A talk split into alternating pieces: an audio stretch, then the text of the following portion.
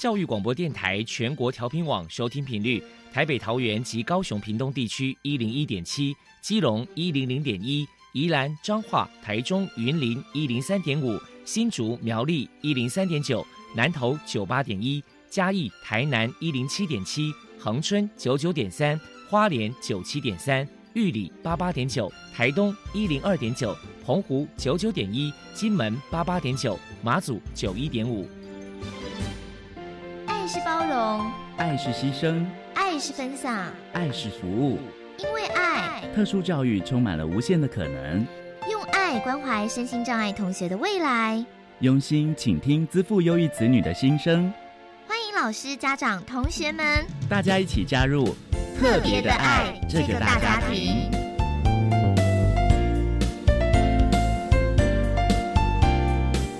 本节目由教育部学生事务及特殊教育司指导，国立教育广播电台监制，欢迎收听。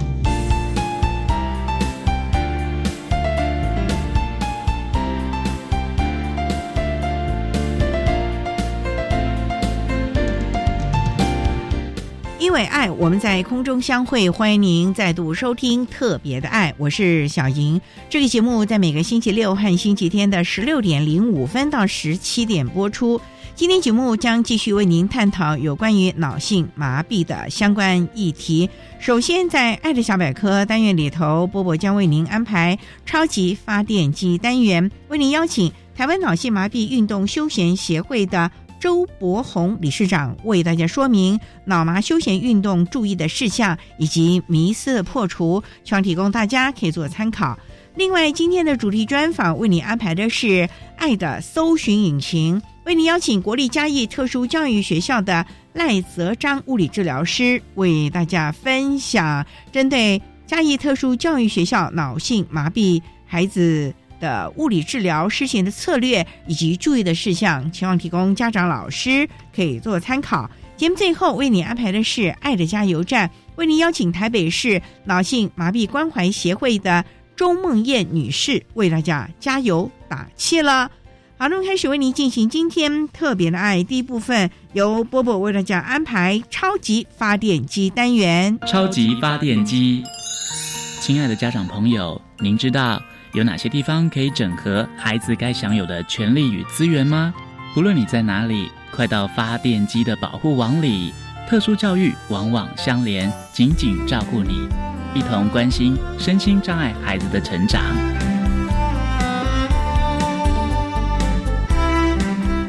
Hello，大家好，我是 Bobo。今天的超级发电机，我们特别邀请到台湾脑性麻痹运动休闲协会的理事长。周博宏先生来跟他谈一谈脑麻休闲运动的注意事项，还有迷思破除。首先呢，我们先来请教一下周理事长，脑麻儿参加休闲运动，身为家长到底该注意哪些事情呢？那首先是要调整心态。第一个部分，我觉得应该把焦点可以放在孩子本身的状态。每个小孩子他的身体状况都不尽相同，有的他的擅长是跳。我们是擅长是跑，从事休闲运动，重视的是小孩子的经验还有健康。相同的每一个脑麻的孩子的状况也会有程度的差异，所以参加休闲活动的时候，重视的是体验和健康，而非我要跟谁谁谁一样，非比较。孩子本身是休闲的主角，重视他此刻的状态，和专业人员讨论他们能够做哪些调整，让他更舒服的去从事这样的休闲活动。第二呢？家人的等待跟陪伴是很重要的。脑麻的孩子常常会身不由己，有的甚至出了一百分的区域，但是只有零点一分的表现，这是我们常常会看到。孩子内心可能也会希望他可以表现得更好，但是不如预期，他的失落感跟焦急，我们可能。不能够从他的表情得知，因为有些脑麻的孩子是不能够清楚的表达言语的，所以他们需要的是家人给他的时间，并接受他可能无法短时间就出现成效的情况下，陪伴他从事休闲活动。那脑麻的小孩子在从事休闲活动的时候，免不了需要一些帮助啦、调整啦，家人的陪伴是能够满足这样的需求的最佳人选。好，那谢谢这个理事长的提醒跟叮咛。再来想要请教您，就是说，因为想必你这几年下来就是有就持续推广这个脑麻朋友的休闲运动嘛，那想请您来分享一下，就是说，您觉得目前在台湾呢，在推广脑麻朋友从事休闲运动，您有觉得有哪些地方需要改善的？有什么样的期待跟建议呢？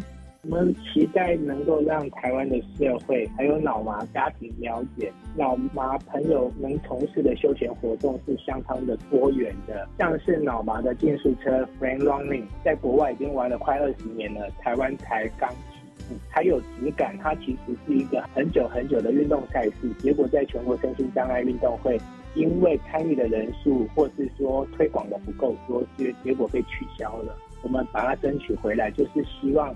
台湾在这样的一个很多的项目上面，可以更多的的选手或是更多人来参与，才不至于说就这样子被取消掉或是消失了。另外，老麻还可以参加很多的助行器的足球啦，或是说站立的铁饼啊，坐在投掷椅上面的铁饼啊、铅球啦，或是说站立的丢保龄球啊，或是坐姿丢保龄球，其实有好多的运动都可以让。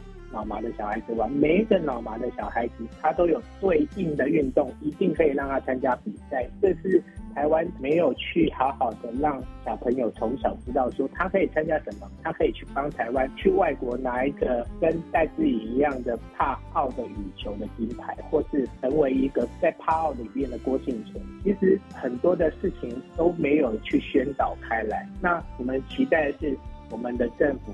能够无差别重视，并带着开放的心重视这些脑麻的各项休闲活动，并给予一些足够的协助。脑麻的小朋友或是朋友可以在这个休闲活动中获得满足，还有成就感。政府的支持能够间接带动社会对脑麻的正面的印象，摆脱刻板脑麻不知道要做些什么的印象，让社会风气更为正向。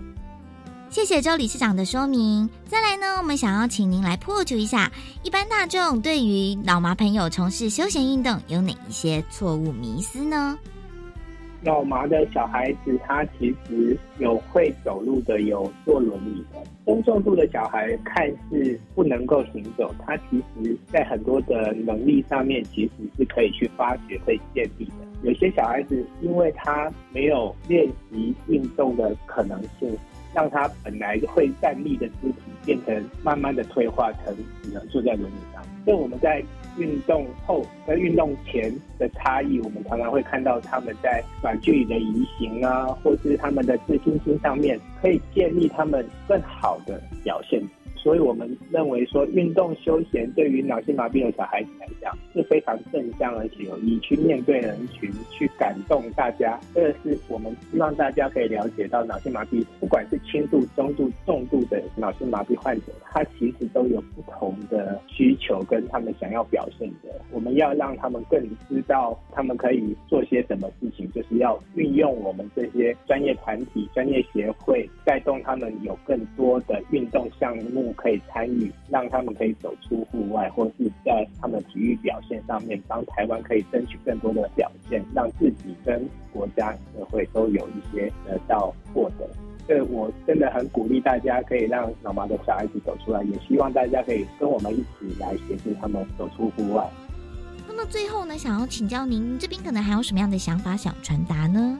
呃，从小要建立正确的他的运动习惯，才能够。补一些他们肢体需要去做复健的不足，复健是一件对的事情，但是持久的运动习惯，在外国来讲，脑麻的小朋友或是脑麻的朋友，他们可能是在做重量训练，在台湾的部分可能是在家里做的，所以他持续下如果没有有一个。正确的运动习惯的话，他其实开完松筋的刀啦，或是说他去什么打肉毒杆菌啊，其实他那个变形的部分也很容易就会在恢复，或是关节角度没有维持，没有去拉筋，没有去运动。所以其实我觉得从小去培养一些运动习惯，给他们正确的姿势，可以连接国际脑性麻痹运动休闲协会所推广的二三十项的运动，让他们可以参与这些运动。补一些附件的不足，应该可以成为他们所谓现在政府在推的适应体育上面的一个不足。我觉得适应体育不是空口说白话，是真的让他们体验到说怎么样的体育是他们身为脑性麻痹可以去参与的活动，而不是单就抽出来啦，或是做一些他们根本不可能设计中重度的学生的适应体育在班级上去让他们运动，而是他从小就可以有一个。中重度啦，或是他们脑麻的小孩子的运动，可以让他们从小去练习，这就是他们的适应。最后我想要讲的，我带着脑麻的孩子从事休闲活动，看到他们的笑容，都会让我更确定自己在做些什么事，是相当有意义的。那我们目前协会需要有一些人手帮忙代运这些器具啊，路跑活动也需要志工陪跑啊，或是协助摄影。希望更多的朋友加入我们，和我们一起玩遍台湾。谢谢。非常谢谢理事长，也希望说透过这些活动的举办，也可以让这些身心障碍的朋友呢，能够走到户外，然后也可以跟人家一起互动交流，很有意义的。对，非常有意义。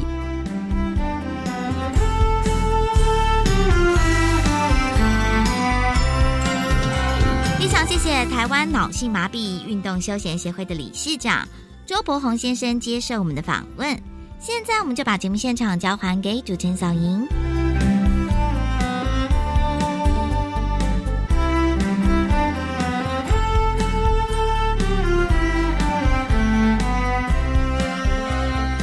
谢谢台湾脑性麻痹运动休闲协会的周伯宏理事长以及波波为大家介绍了脑麻休闲运动的注意事项，希望提供家长、老师可以做参考。您现在所收听的节目是国立教育广播电台特别的爱，这个节目在每个星期六和星期天的十六点零五分到十七点播出。接下来为您进行今天的主题专访，今天的主题专访为您安排的是。爱的搜寻引擎为你邀请国立嘉义特殊教育学校的赖泽章物理治疗师为大家分享可以运用的能力，谈个教育阶段脑性麻痹学生物理治疗施行的策略以及注意的事项，希望提供大家可以做参考喽。好，那么开始为您进行今天特别的爱的主题专访，爱的搜寻引擎。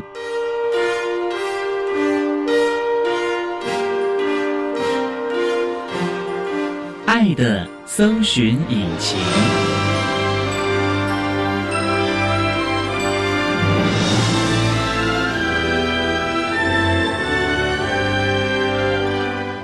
今天为大家邀请国立嘉义特殊教育学校的物理治疗师赖泽章，赖物理治疗师，治老师您好，主持人好，各位听众大家好。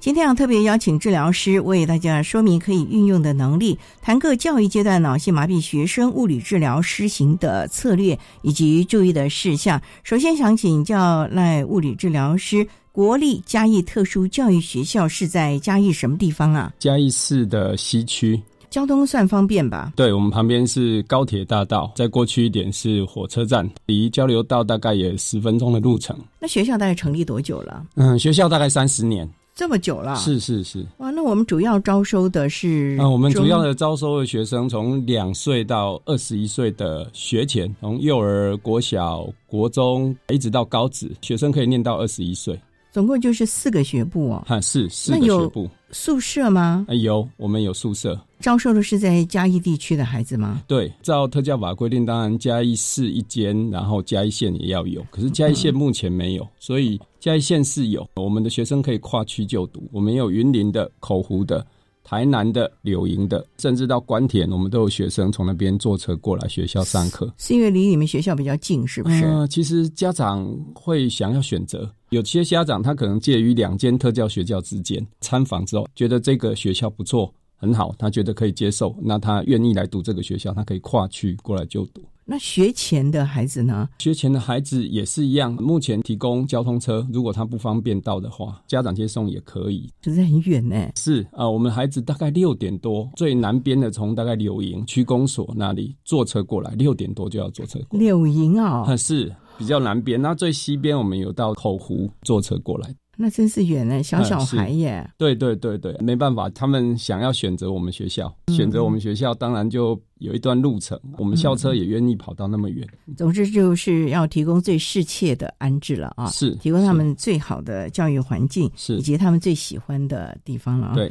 目前我们学校是不是有专业团队也进驻在里面呢？是，目前我们专业团队总共有七位，有两位物理治疗师，两位智能治疗师，一位语言治疗师，一位临床心理师，还有另外一位是社工师。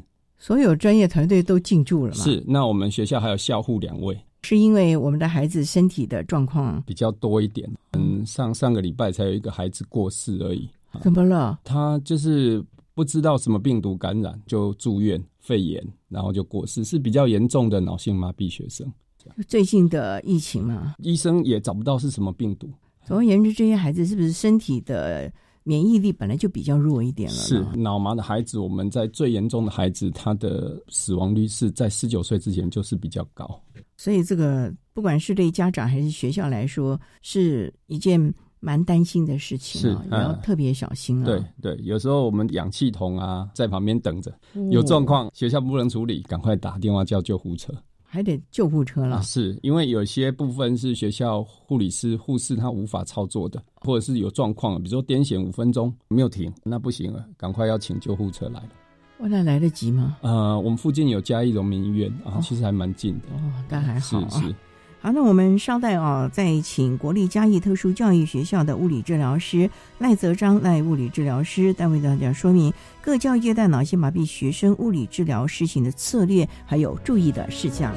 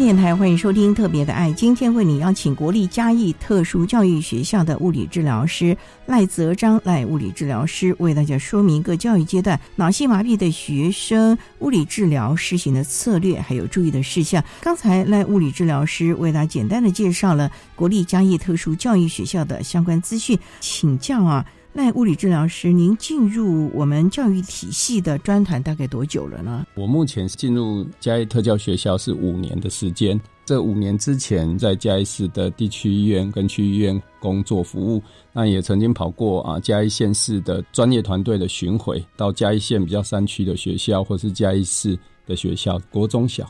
所以你还担任过巡抚啊、哦？是。另外一方面，还有高职部分，嘉义地区国立的高职也有巡回巡回的部分，这样。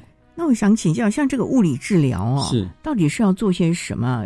物理治疗职能治疗有什么不同呢？对，物理治疗最主要就是我们运用物理治疗的技术原理，帮助孩子去适应学校的环境、学习跟参与。物理治疗就是声光电热水力哦去做治疗哦，它不是侵入性，也不是药物。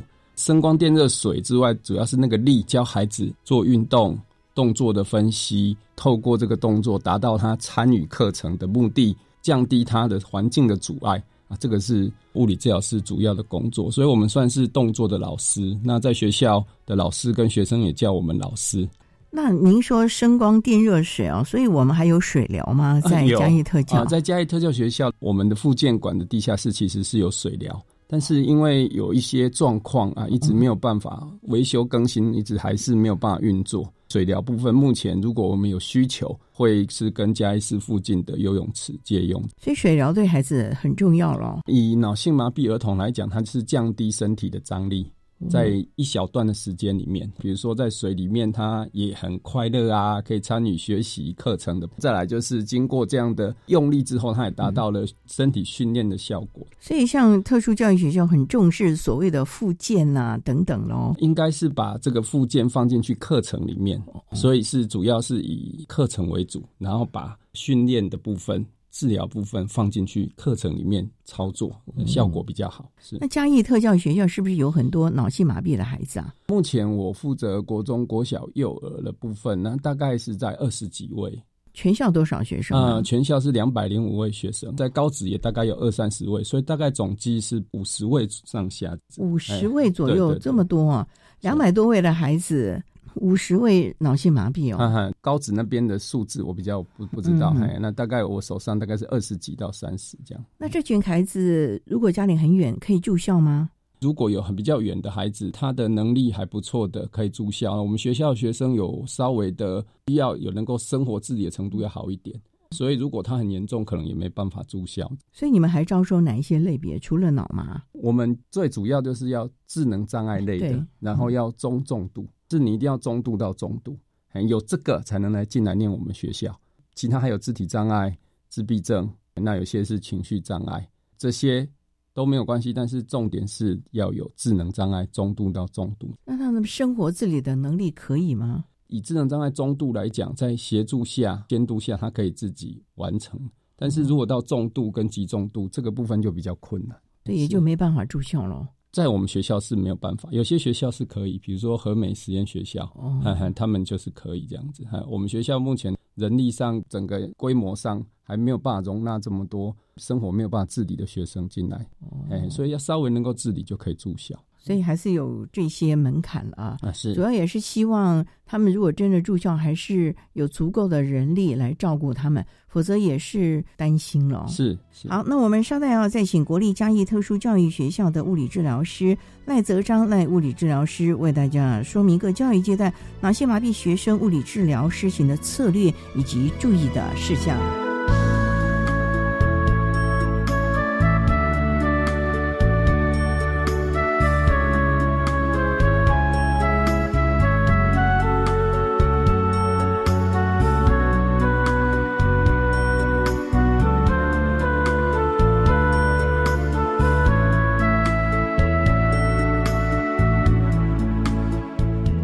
各位听众好，我是台大医院神经科教授谢松昌。对于脑性麻痹，我想我们要把它当做这是一个早期治疗可以有早期进步的疾病。很重要的是需要给他适切的辅助。更重要的是，我们希望这些小孩子他可以在一个正常、健康、友善的环境里面。所以，包括小孩。包括家长、包括老师、包括同学，我们就是用正常的方法来看待这个小朋友，同时来协助这个小朋友，因为这些小朋友他将来也可以像我们正常人一样发挥他们的所长。实际上，我们可以看到有很多的例子，他可能有脑性麻痹，但是他可以发挥他其他的很大的长处。比如说，有一个很有名的画家叫做黄美莲博士。他本身就是一个脑性麻痹的患者，所以我希望用这样来鼓励我们所有的，包括患者、家长、老师、同学。我想每一个人都是有用的人，我们就是尽量需要发挥他的所长。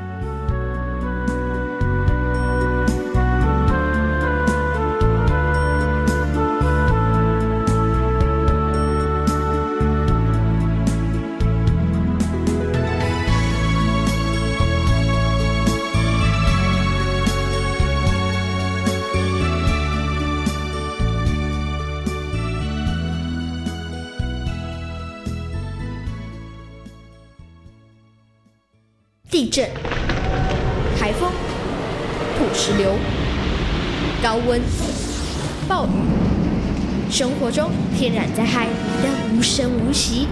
多一份了解，多一份准备，少一份灾害，你的防灾知识有没有达标呢？欢迎大小朋友进入教育电台 Channel Plus，收听 SOS 逃生赛，接受挑战哦！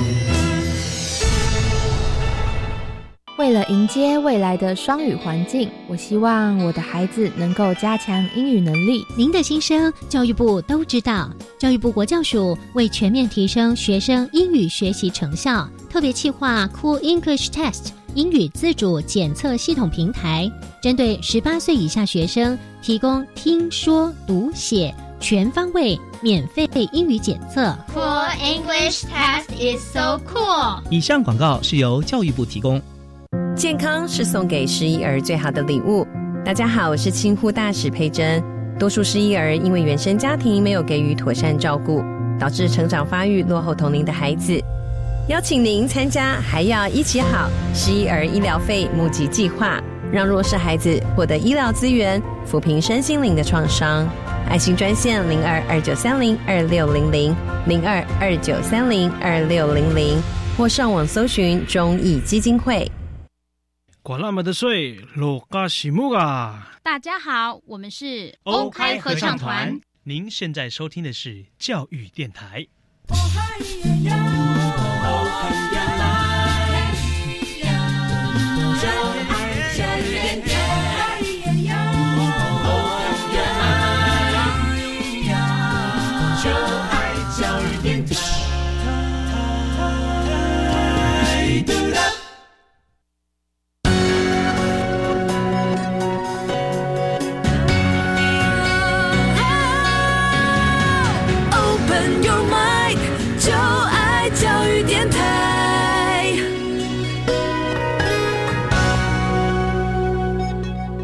电台欢迎收听《特别的爱》这个节目，是在每个星期六和星期天的十六点零五分到十七点播出。今天为您邀请国立嘉义特殊教育学校的物理治疗师赖泽章赖物理治疗师为大家说明可以运用的能力，谈物理治疗针对我们脑性麻痹的孩子呢，所以提供的策略。那刚才啊。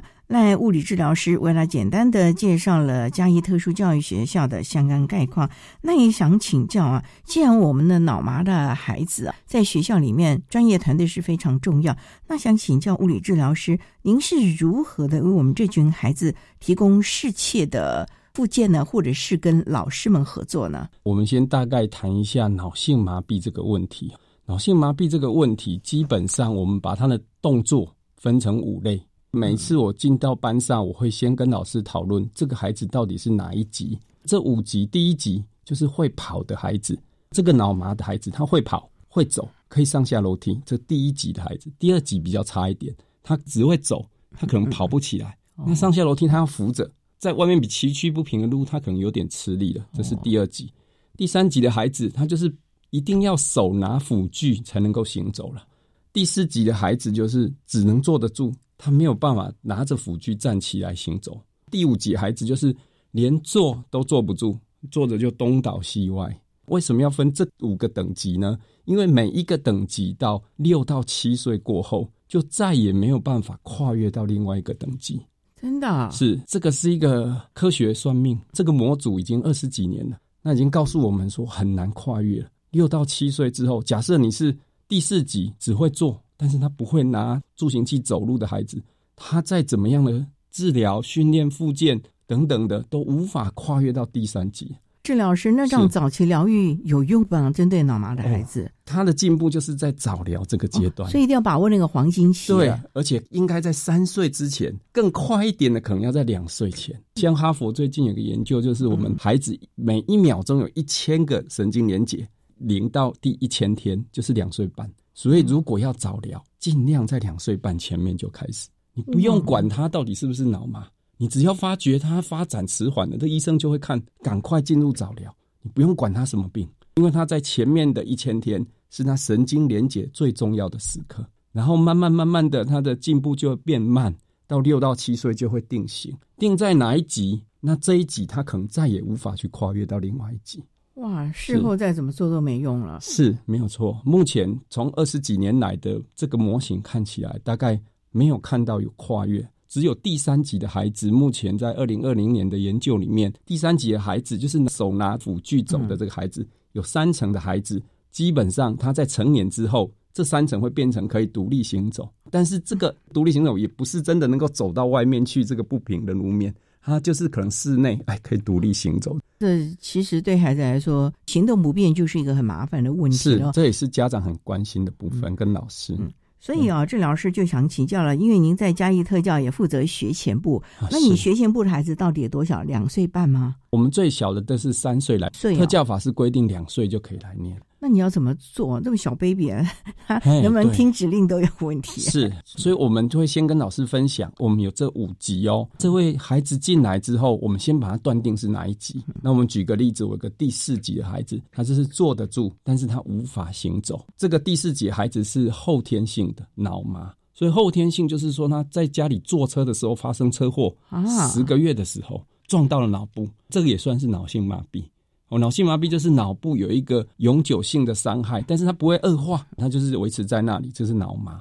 这样的孩子，他刚好是半边的，有点像中风。这个孩子呢，他来的时候是有口语，这个还算不错，有口语，但是他有癫痫，所以他讲话讲一半，他可能停在那里，啊，你就知道，哎，他癫痫发作了，他停在那里，呃，发呆这样子。那这样孩子，我们从坐姿开始协助他，啊，会我们有玩具跟他玩啊，旁边有同学啊，是会设计课程啊。让他从左边他比较做的不好的那一侧拿东西到右边，或者是从右边拿东西到左边。比如说跟同学交换拿东西，这个大概可以理解啊。我们要做什么？那我们在这边训练他的坐姿稳定度，因为我们知道第四级的孩子他有机会跨到第三级啊。比如说我们到操场散步，牵着散步，我们有助行器，有躯干支持型助行器。撑着他的身体，协助他走，疼吗？不会，那个都是软垫，软垫撑起来是没有问题。可是也很累耶。这个脚有没有力量啊？对，刚开始会没力量。那我们有站立架，可以协助他站立。他其中的一节课，第三节课他的认知课程，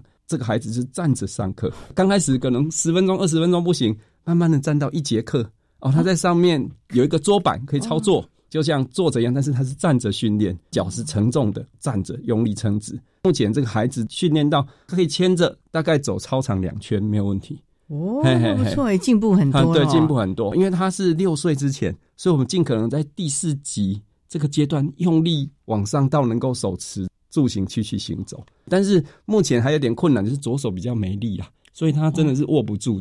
那有什么辅助的措施吗？目前就是我们有个后拉式的助行器，然后我们稍微用那个弹性绷带把他的手稍微固定在上面，他可以拉着行走，但是还是需要协助啦。不过这样的孩子，我们在未来比较长远的看是需要电动轮椅，就是说他。长距离行走还是困难，那我们到时候还是会给他做电动轮椅的训练。那是未来的评估了。不过啊，治疗师我就很好奇了，因为这个在学前阶段呢，学前的孩子就是在游戏当中学习是所有的能力，甚至于认知啊等等的了啊。是是。那这个孩子，你不能让他老是。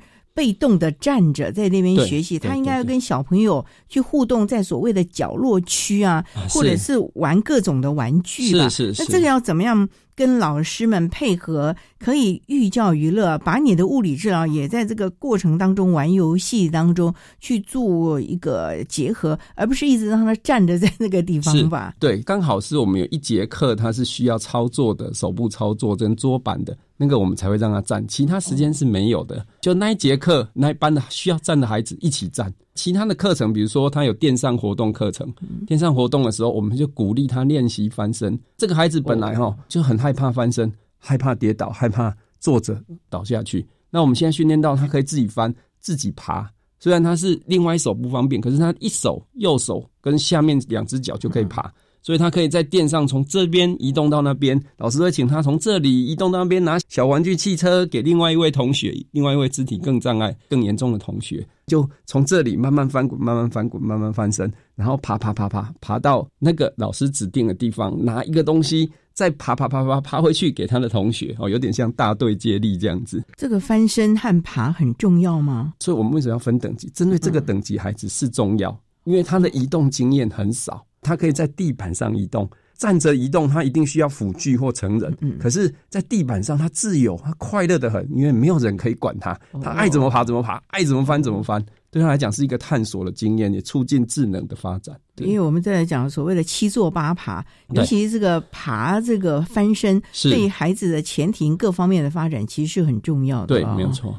所以真的是要面面俱到了啊！是啊，那我们稍待啊，再请国立嘉义特殊教育学校的物理治疗师赖泽章赖物理治疗师，再为大家说明物理治疗如何协助脑性麻痹的孩子在各方面的身体复健，甚至于学习的策略喽。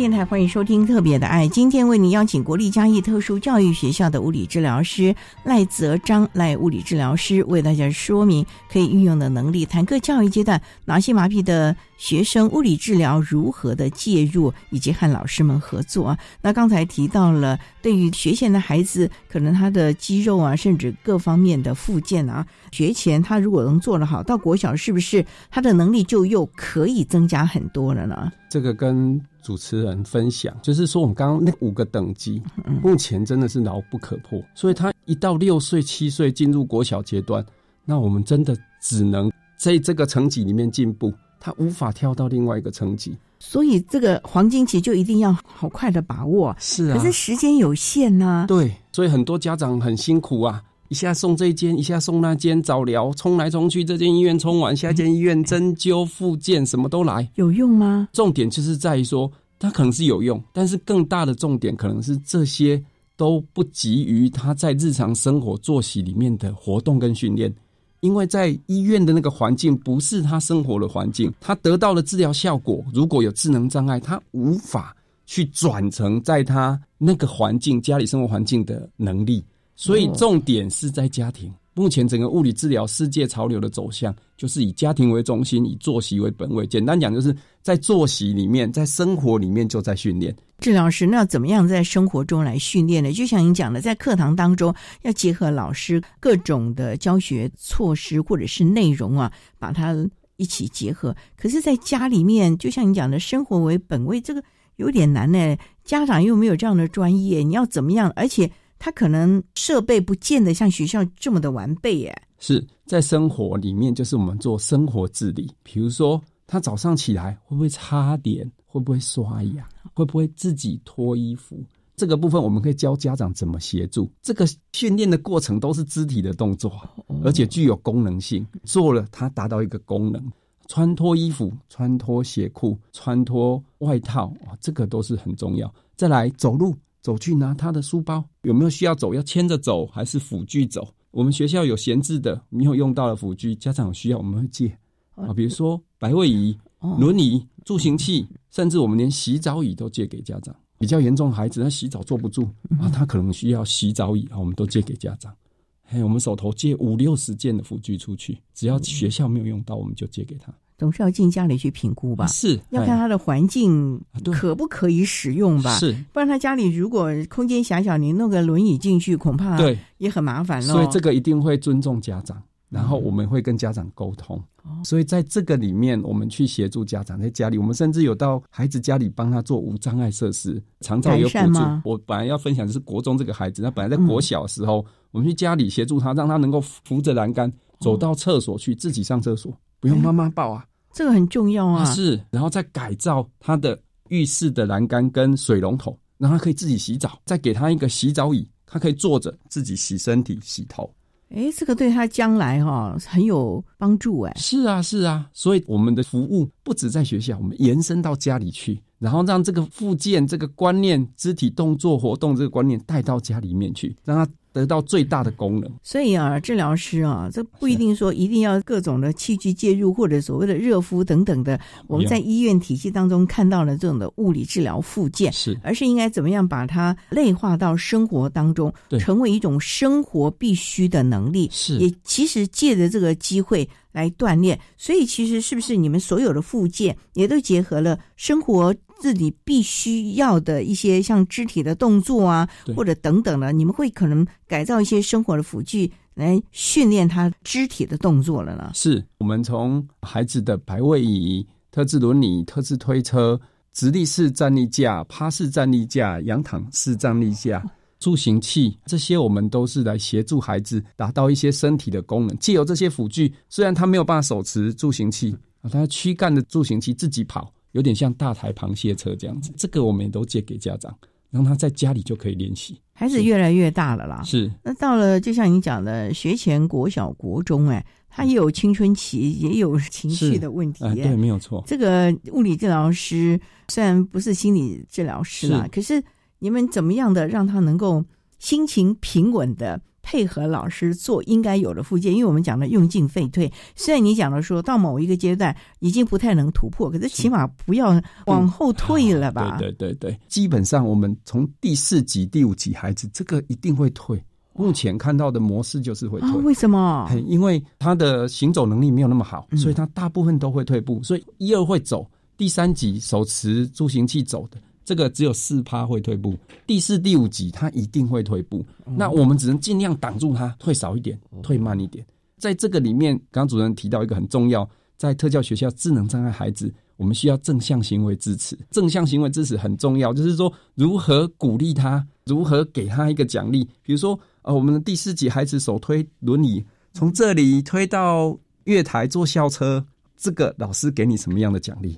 哇，他们为了达到这个，那有的孩子。是我不要给阿姨推嘞，我们都叫阿姨教师助理员。嗯，我不要给阿姨推，我要自己推。有哦，他花了十五分钟慢慢推，还有小斜坡用力推，他达到的是自己探索、自己完成的那个成就感。嗯，哦，老师也没有给他奖励，那我就是在旁边鼓励他。他说：“那老师推到的时候，给我听一首歌。”嘿嘿嘿然后我南部孩子讲：“我要听阿母的手。”然后就 YouTube 放给他听哦，阿布的秋这样子，嗯，哦，所以在那个过程里面跟孩子互动，其实是知道他是想要做什么的。你想要做什么之后，我们给他什么奖励，而不是说你一定要推到哪里啊？没有，没有，没有。所以重点在于啊，就像刚才治疗师说的，十五分钟慢慢的推到可以坐车的地方。是，问题是有很多人可能就觉得说，十五分钟我一分钟就给你推到了，不愿意在那边等待。所以，其实我们也要能够忍住，不要去代劳，让他真的十五分钟对他来说，对我们来说算很漫长。可是，其实对于孩子，可能肌耐力啊，各种的训练其实是很重要的。尤其像推轮椅，他上肢的肌耐力就非常重要了，而且还有躯干。那这个我们列进去老师的 IEP 教学目标里面。嘿，所以老师那一节课，他的教学目标就是让孩子自己推到月台去搭车。那一节课的目标就是这样，所以特殊教育课程很弹性的哦。你看这个孩子已经出去了，那个还在上课，他那个出去有人看着，是很特别的情况。所谓的“适性辅导，因材施教”嘛，没错啊。稍待，我们再请国立嘉义特殊教育学校的物理治疗师赖泽章赖物理治疗师，再为大家分享如何以物理治疗的专业，提供我们脑性麻痹孩子相关的教学学习的方式喽。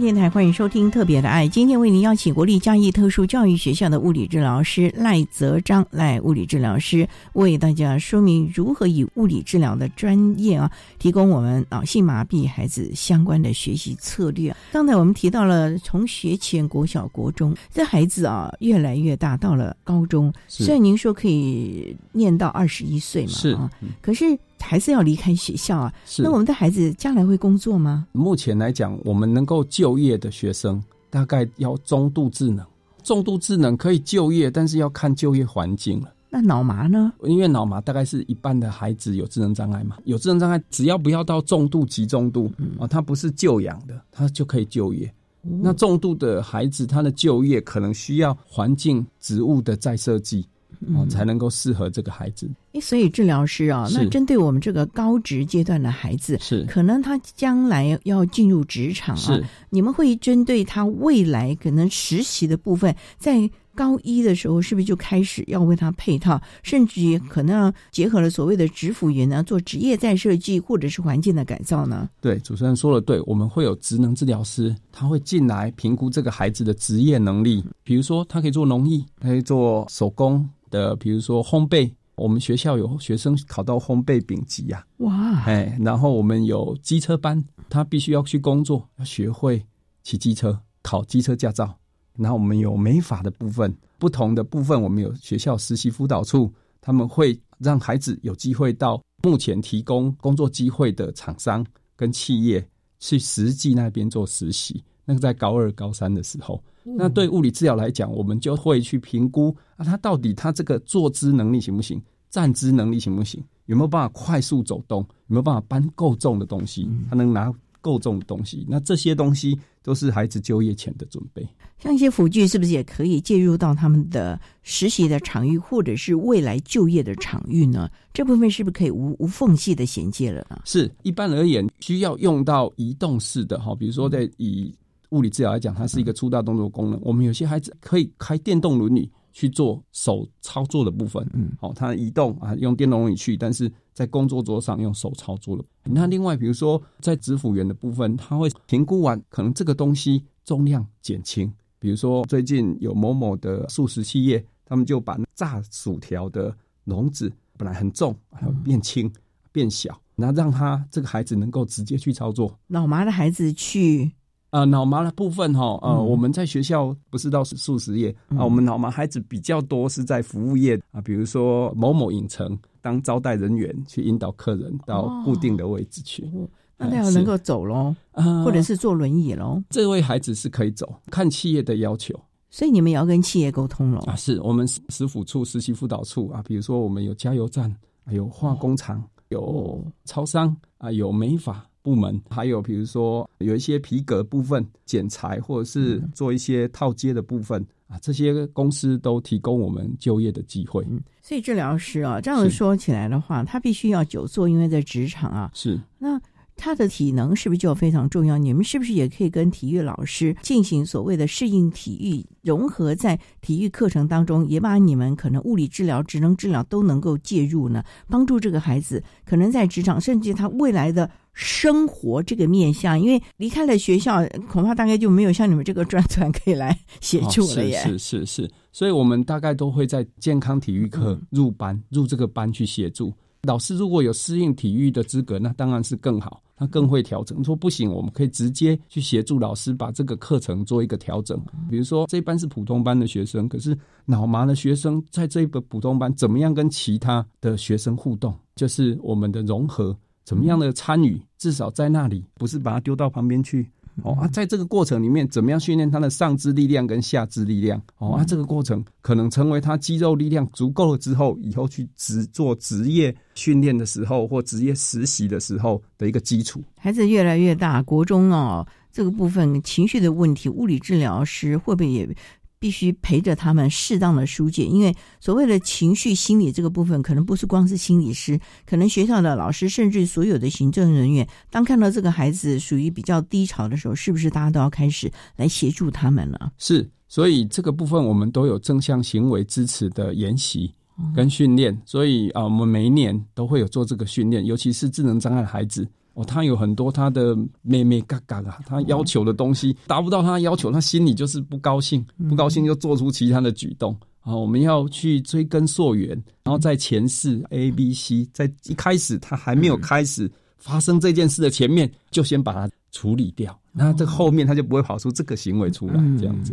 哇，所以这些都是要非常非常的注意的问题了啊！是是啊，那我们今天啊，非常的谢谢国立嘉义特殊教育学校的物理治疗师赖泽章赖物理治疗师为大家分享了物理治疗如何介入我们各教育阶段脑性麻痹孩子的学习策略了。今天非常谢谢赖物理治疗师的分享，谢谢您。好，谢谢主持人，谢谢大家。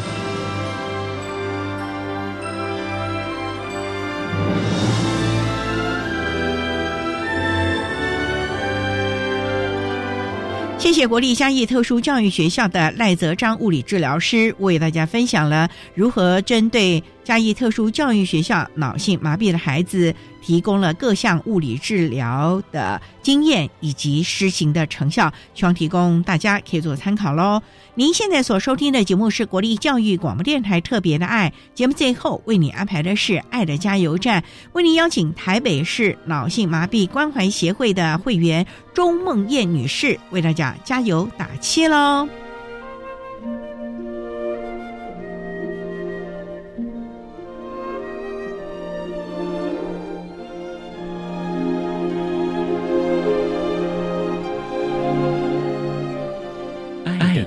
加油站。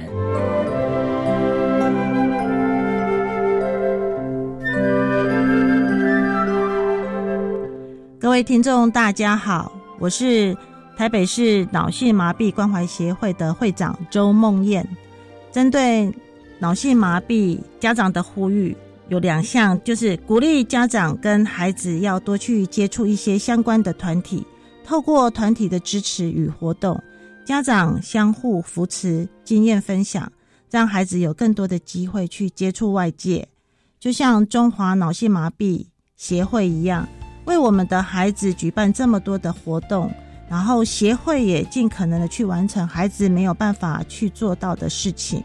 第二个想要呼吁家长的是，相信他，鼓励他，就是自信心最好的良药。谢谢。